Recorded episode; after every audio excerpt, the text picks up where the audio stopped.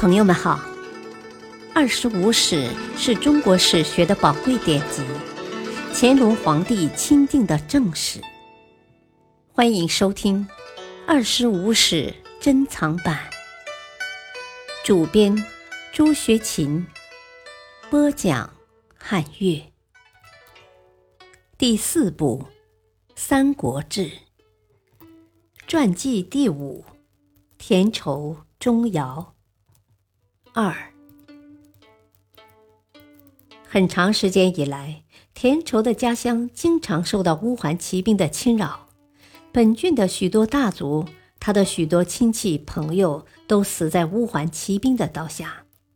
他早有讨伐乌桓的愿望，只因自己力量不够而未成行。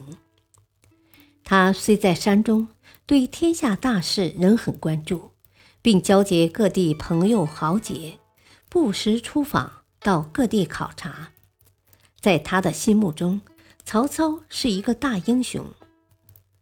他的好友邢仪告诉说，准备去投奔曹操，他便赞扬形势，民之先觉，可见他也有投曹的打算，只不过在等待时机罢了。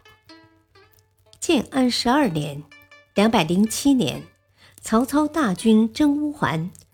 队伍刚出发，请田畴出山相助的使者便已派出。为了请出田畴，曹操还特意安排了他的幕僚田畴的朋友田豫同使者一道前来。田畴立即接受了召请，并催促属下尽快准备。田畴一到，曹操就任命他为司空护曹院。两人一番交谈后。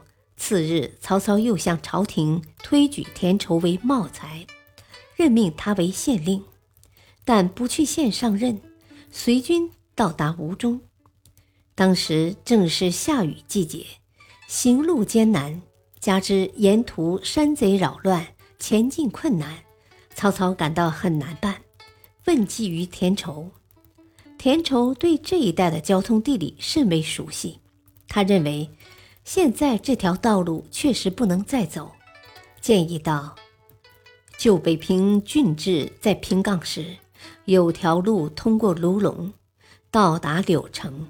不过自从建武以来两百余年，该路毁坏断绝，很少有人行走了，但仍有痕迹可寻。现应趁敌不防，改走此道，出其不意，可斩踏顿之首。”曹操即令田畴及其部下为向导，在前带路。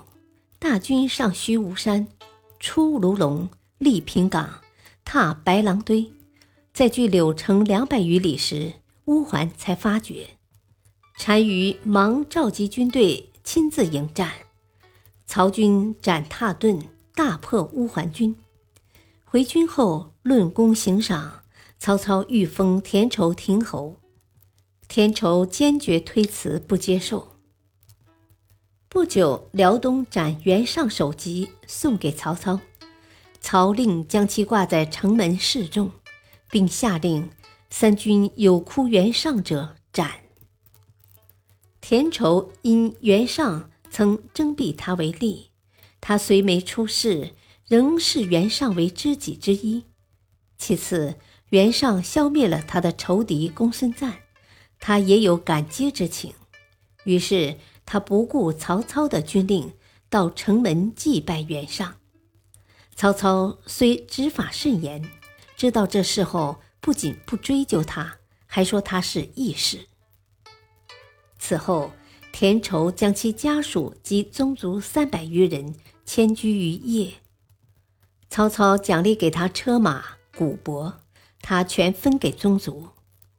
田畴又跟从曹操南征荆州，参加赤壁之战。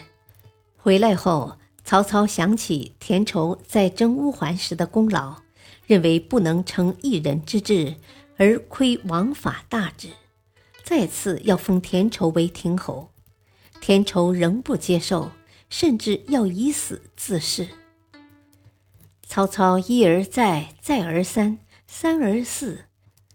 田畴依仍其旧，有关衙署出面弹劾田畴，认为他立小节而为大法，应免官加刑。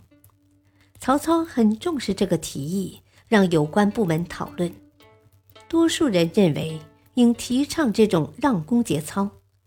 曹操仍予以加封，又派田畴的好朋友夏侯惇以个人朋友身份前去相劝，田畴仍坚持不受。其后，曹操任命田畴为议郎。建安十九年（两百一十四年），田畴病死，时年四十六岁。感谢收听，下期播讲三。敬请收听，再会。